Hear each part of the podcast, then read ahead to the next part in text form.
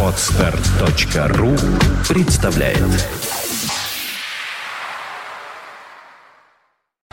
You are listening. You're listening to Internet Radio Fontanka FM. Fontanka FM. Ну что ж, друзья, мы продолжаем цикл э, наших исторических передач «Виват История». Сегодня уже вторая программа из этого цикла. Ну, начало положено, слава богу. Вновь у нас в студии историк Сергей Виватенко. День добрый. Здравствуйте, здравствуйте, дорогие друзья. Я напомню вкратце, что в прошлый раз э, у нас была темой «Война 1812 года», но сегодня, э, я так понимаю, подготовили нам э, некий сюрприз, и будем, охватим мы более э, широкий э, временной промежуток. Ну, посмотрим, какой это будет сюрприз. Сегодня мы с вами будем говорить о, вообще, кто такой император. Император вообще Да. или император всероссийский? Российский, конечно, всероссийский. Вообще, что это за должность такая? Что, чем они занимались, как они жили и прочее. Я думаю, что это будет достаточно интересно нашим дорогим друзьям.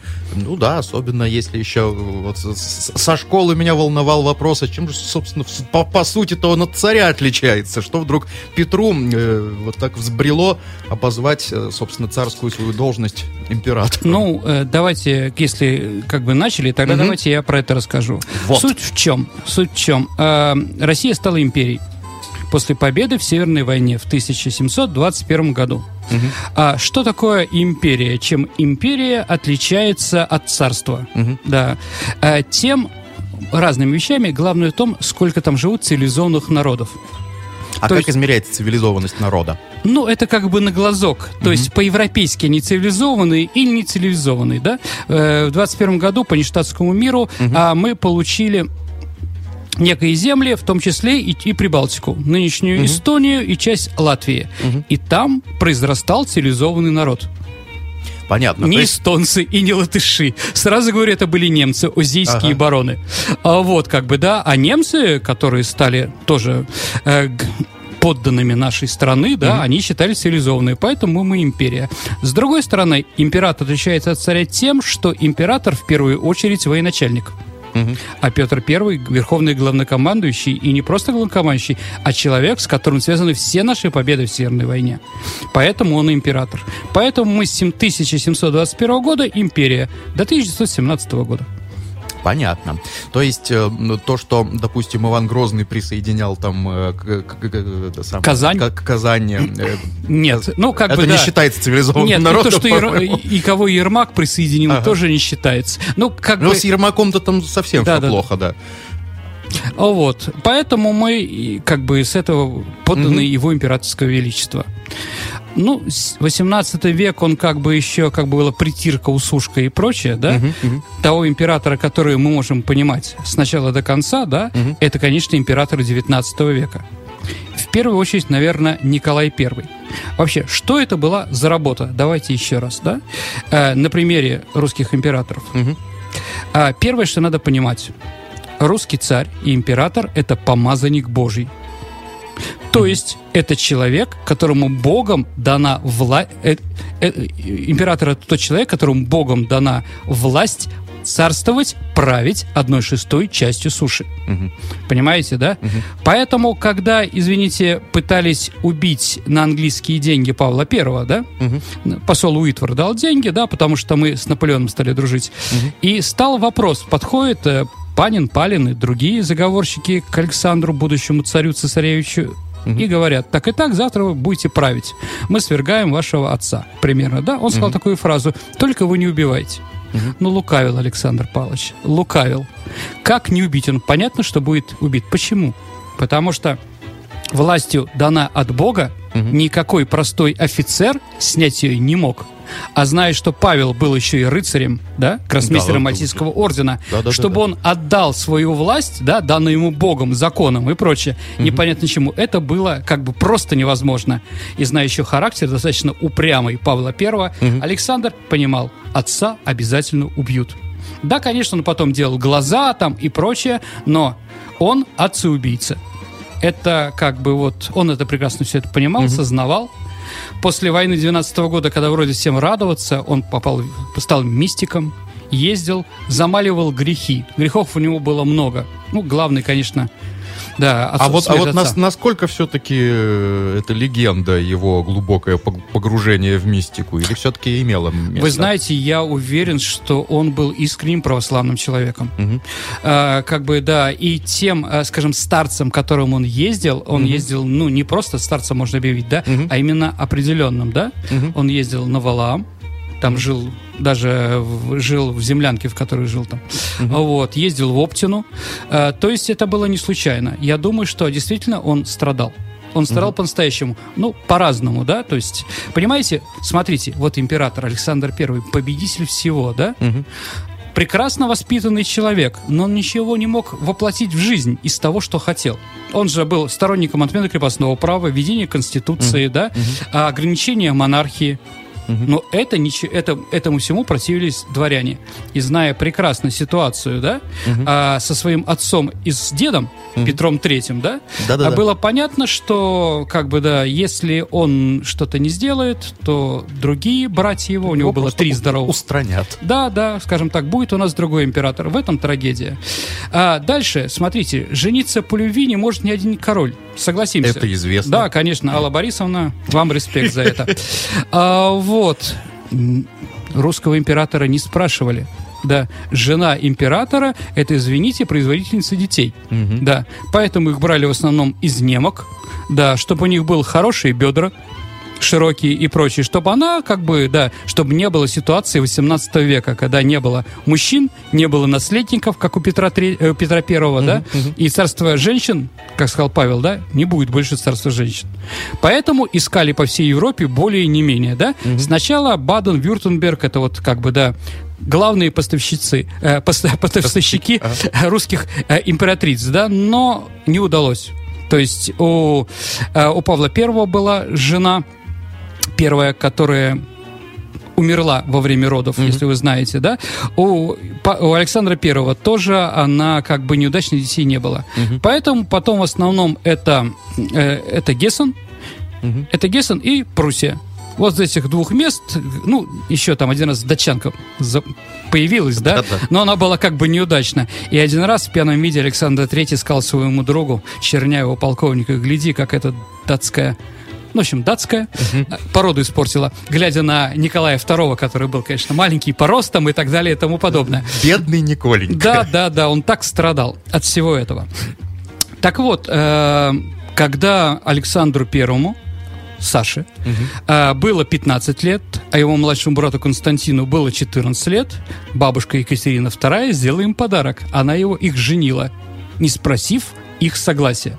Ну, может быть, они, конечно, и согласились, да? Но года через два, когда они повзрослели, они оказались, они поняли, что их жены абсолютно для них чужие. Абсолютно. Такое бывает.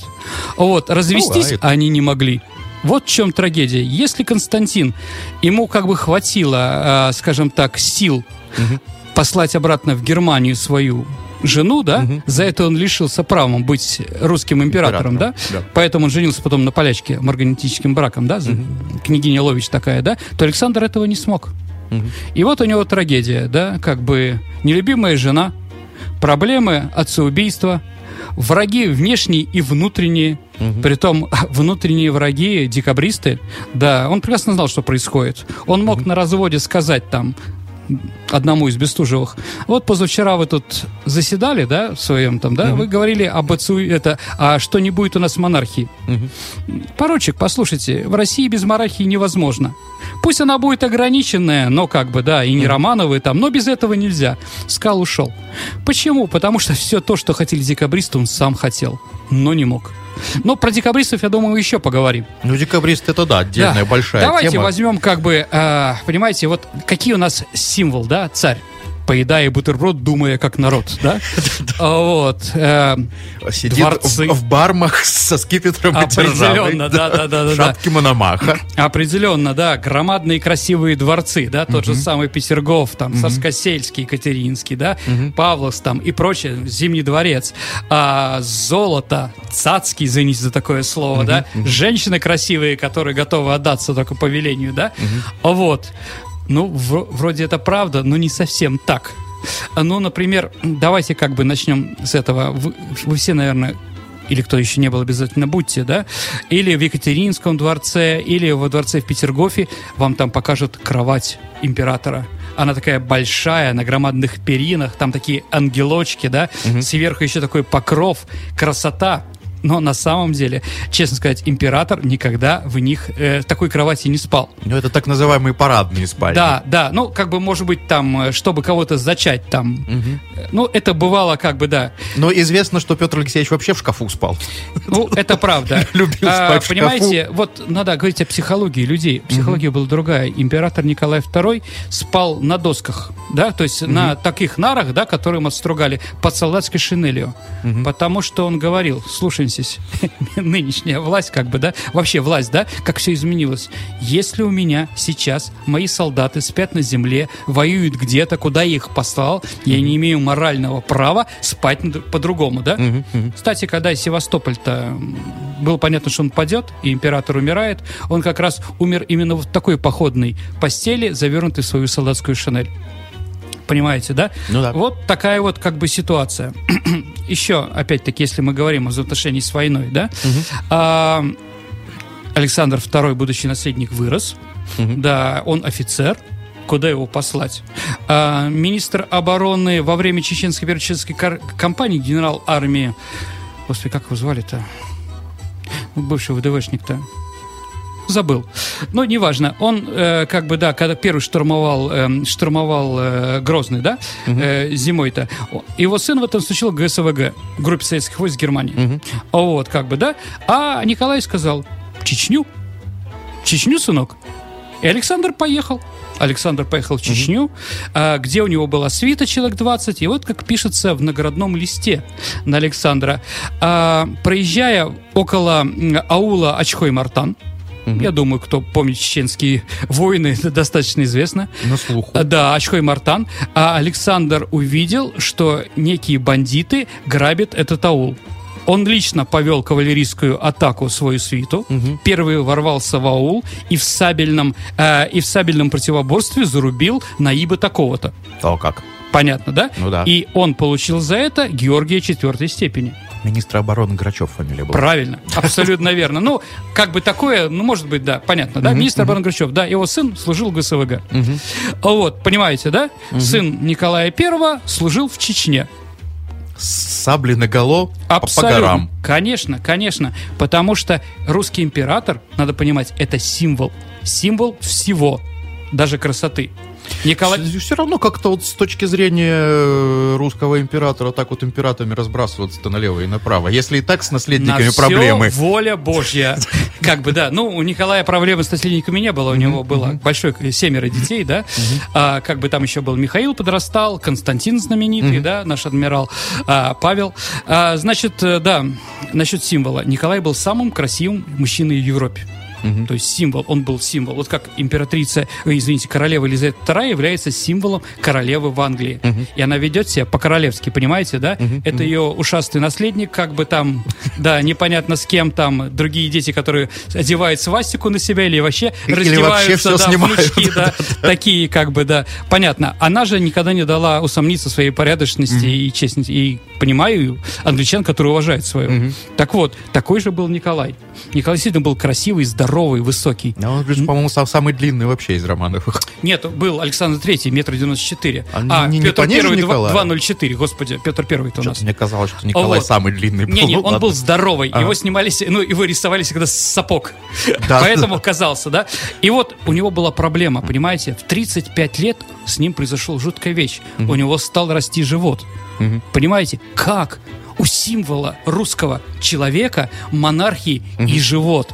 Он жутко страдал. Начал, э, начал ху- э, пытаться худеть. Какие-то диеты. Ничего не удавалось, только посадил печень и прочее, да? А Вот. И тогда для него придумали специальный корсет. То есть перед тем, как он выходит к людям, его в корсет этот затягивают, да, да, и он выходит. Выглядел ничего, но он очень страдал, потому что внутренности начали расти по-другому. Это было ему больно, но он страдал за веру, как бы. Понимаете, да? Ну, вот, за, за имидж. да, да, да, абсолютно. Вот он об этом думал, да? Что значит работать императором? Встают в 4 часа утра. А, э, ну, там утром водные процедуры, прогулка. 6 часов работа. Что значит работать императором?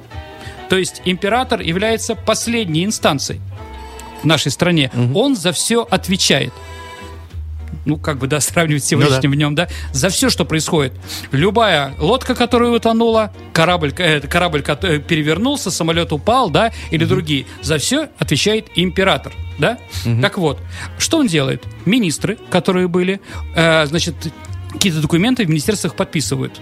После этого все документы, которые подписаны во всех министерствах, попадают на стол к императору. И вот с 6 утра он их все читал и ставил свое согласен, не согласен.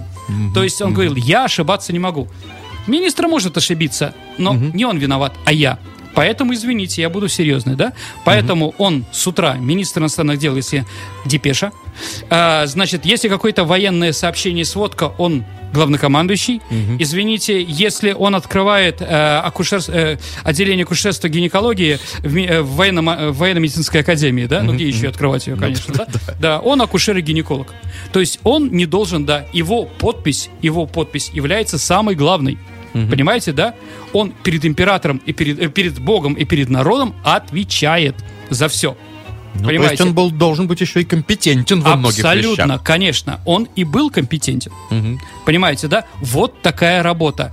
То есть, э, как бы, да. Но если спросите, император, конечно, в первую очередь был главнокомандующий. Мгм. То есть, э, Романовы имели разные черты характера, положительные и отрицательные, как любой человек.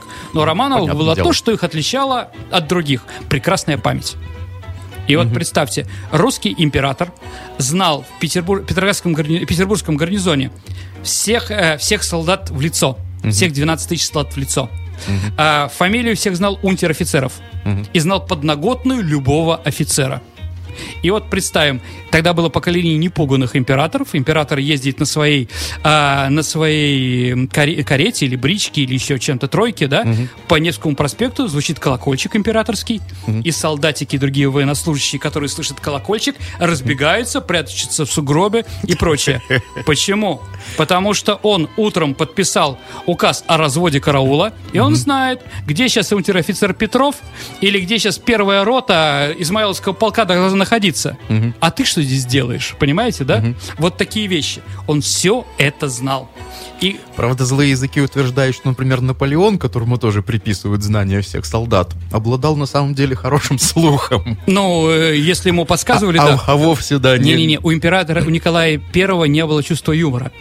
Как бы вот такого. Бедолага. Понимаете, да. Ага. Или, опять-таки, да, приходит он на премьеру. Да, он любил Александрийский театр, а любил, как бы, актрис Александрийского театра смотреть на них, да. И вот Аненкова, знаменитая актриса, да, которая прекрасно исполнила в свое время, значит, э, Тинякова, если вы помните, фильм такой, ну, лет 40 назад он был.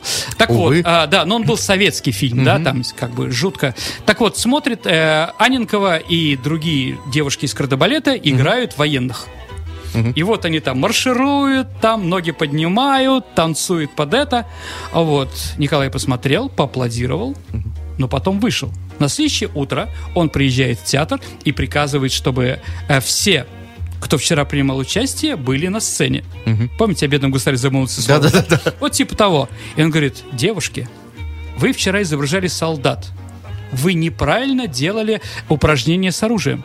Я вам показываю, как это делается на чувство на счет раз, два, три, четыре. И начали раз, два, оп, вот так вот и прочее. Девушки поняли, повторили. Если вы не будете делать это правильно, мы закроем этот спектакль. Все должно быть Тут, по тут, тут, тут, тут, по-моему, в папеньку насчет чувства юмора. Павел, Павел Петрович, по-моему, тоже был так туго, туговат с этим. Ну, согласен. Но единственное могу сказать, что выбирали они любовниц одной семьи. Ну, как бы Николай считал, что каждого честного человека должна быть одна любовница в жизни. Мгм. Ну, кроме жены и прочее. Ну, да? понятное дело. Вот, да. И как бы Нелидовы, да, Воронцовы, они как бы, эта семья как бы спокойно. Да. Впрочем, в Англии тоже. Паркер Боулс, э, она же ведь из семьи, а, ан- ее прабабушка была, скажем так, любовницей Эдуарда VI. То есть у них Седьмого. То есть начале семья 20-х. с традицией. Да, конечно, конечно, они чтят традицию. Все-таки Англия. О, Вот, как бы, да. Значит, э, если верить э, Тынянову, э, то благодаря этой любовнице у нас появилась такая вещь. Э, император работал, и в то же время захотел ее посмотреть на нее. Ну, в глаза женщины посмотреть, Мгм. да? А она у нее покой на третьем этаже. То есть не докричишься. Посылать кого-то там, да, адъютанта, ну, как бы адъютанты, конечно, были верные, но мало ли что там, да.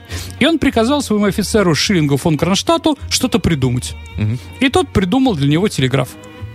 Пушкин на это ответил знаменитым стихотворением «О, сколько нам открытий чудных готовит просвещение дух». И опыт сын ошибок трудных, и гений парадоксов друг. Вот, думаю, известные стихи, кто постарше. Ду- Как видите, да, в кон- в конце- русский В конце император, да? концов, очевидно, невероятное все смотрели. Ну, да, сейчас, к, сожалению, да. Ну да. Так этой передачи нет, ну, да, передача шикарная была, очень интересная. Вот, русский император — это большая работа. Это правда, да? И вот э, как бы обойти императора было просто невозможно. Хотя, ну, я, с одной стороны, лукавлю. Конечно, обходили, да? Но разными вещами. А, например, был такой декабрист Корнилович. Он после неудачного восстания пошел рядовым на Кавказ, Мгм. чтобы там быстро отслужиться, да, и стать, как бы вернуться, хоть как-то. И искупить грехи. Да, да, да, кровью. Так вот, во время после одного сражения его, его в список вписали, его друзья, но он действительно был храбрым солдатом в то время, да. И если он получает орден, то он имеет право на присвоение офицерского звания. Мгм. Ну, там, подпрапорщик, поручик, ну, что-то очень маленькое, да, неважно. Но с этим званием он может уйти в отставку. Мгм. То есть, да. Вот, император читает эти все списки, каждого читает, да, и вычеркивает Корнилович. Фамилия известная. И пишет без Корниловича. А Вот. Маменька у Корниловича была с большими связями, Мгм. и она срочно изменила фамилию своего сына на без Корнилович. Да. Хитра. Да, теперь, да, как бы. И через это прошло. Мгм. Где-то прошло. То есть можно было обойти императора, но тяжело. То есть Ну, вот тем, такая... тем более, да, если у него еще есть чувством юмора туговато, то, наверное, заковыки ты и не распознал. Определенно. Поэтому как бы вокруг него снова были немцы. Да. Мгм. Немцы, они выполняют просто приказ. Э, ну, как бы чиновники любые, да, они как бы не анализируют, как это может прийти, к чему привести и прочее, да. Мгм, мгм. Наши же русские через себя, через душу. Ну, в то время, понимаете, да? Вот. А немцы, да, простые. И поэтому практически все, кто был вокруг императора, они были как бы из, ну, не наших кровей, да? Мгм. Военачальники Паскевич и Дибич, немцы, да? Министр внутренних дел, если такого можно назвать, Бикендорф, да? Мгм. Ком- на- начальник третьего отделения, да? Ну, по, по большому счету, наши императоры все больше и больше и сами-то станов- становились не совсем русскими.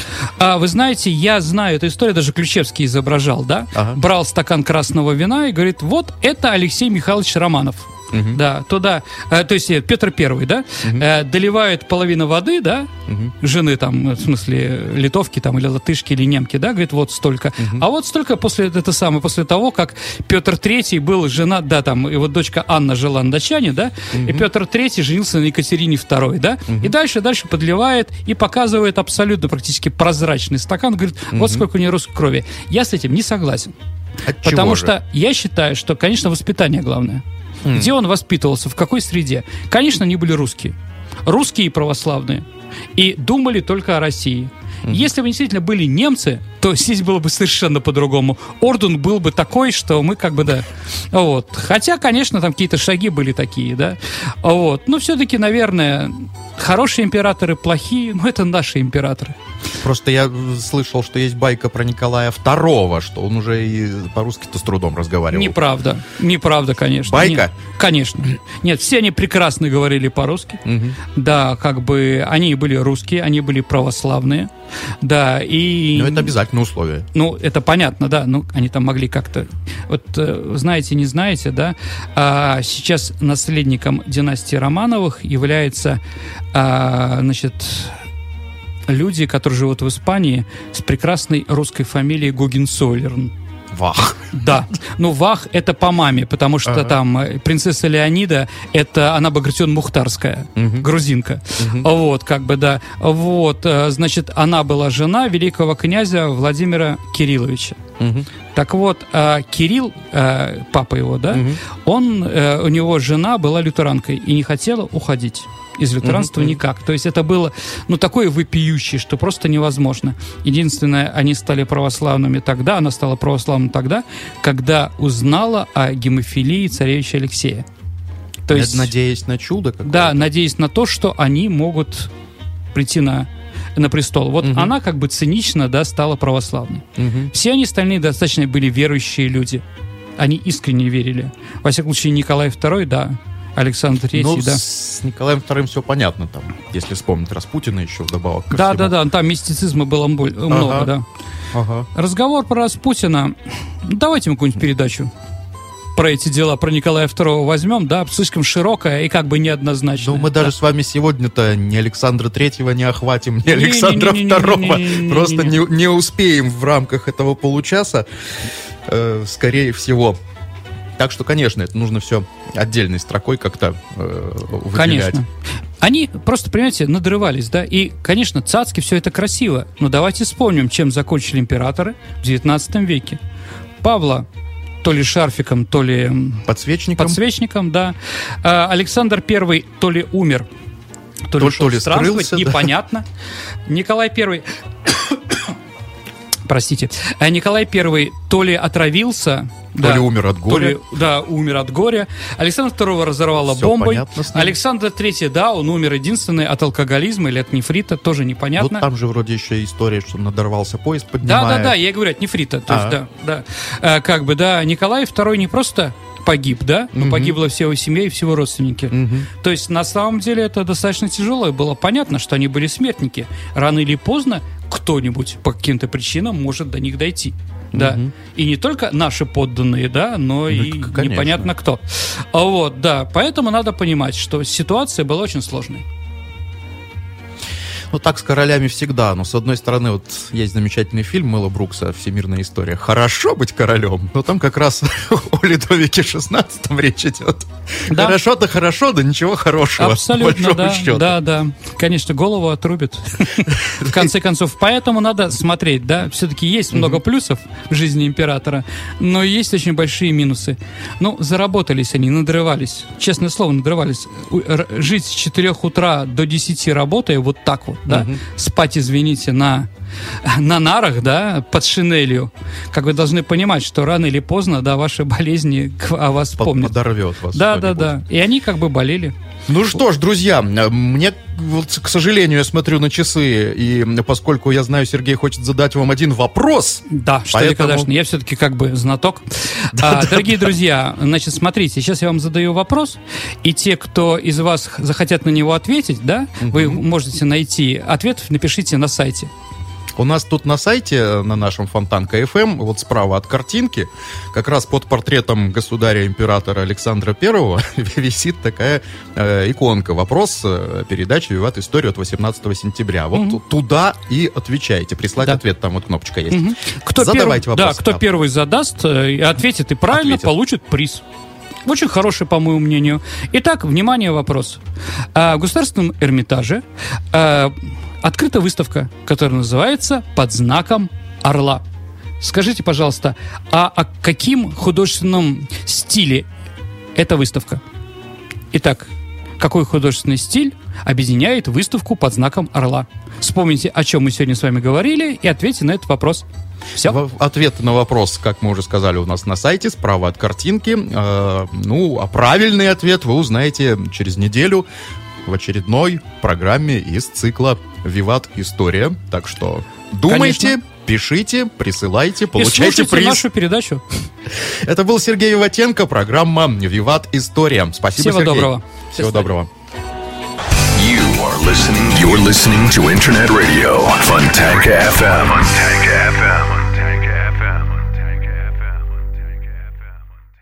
Скачать другие выпуски подкаста вы можете на podster.ru.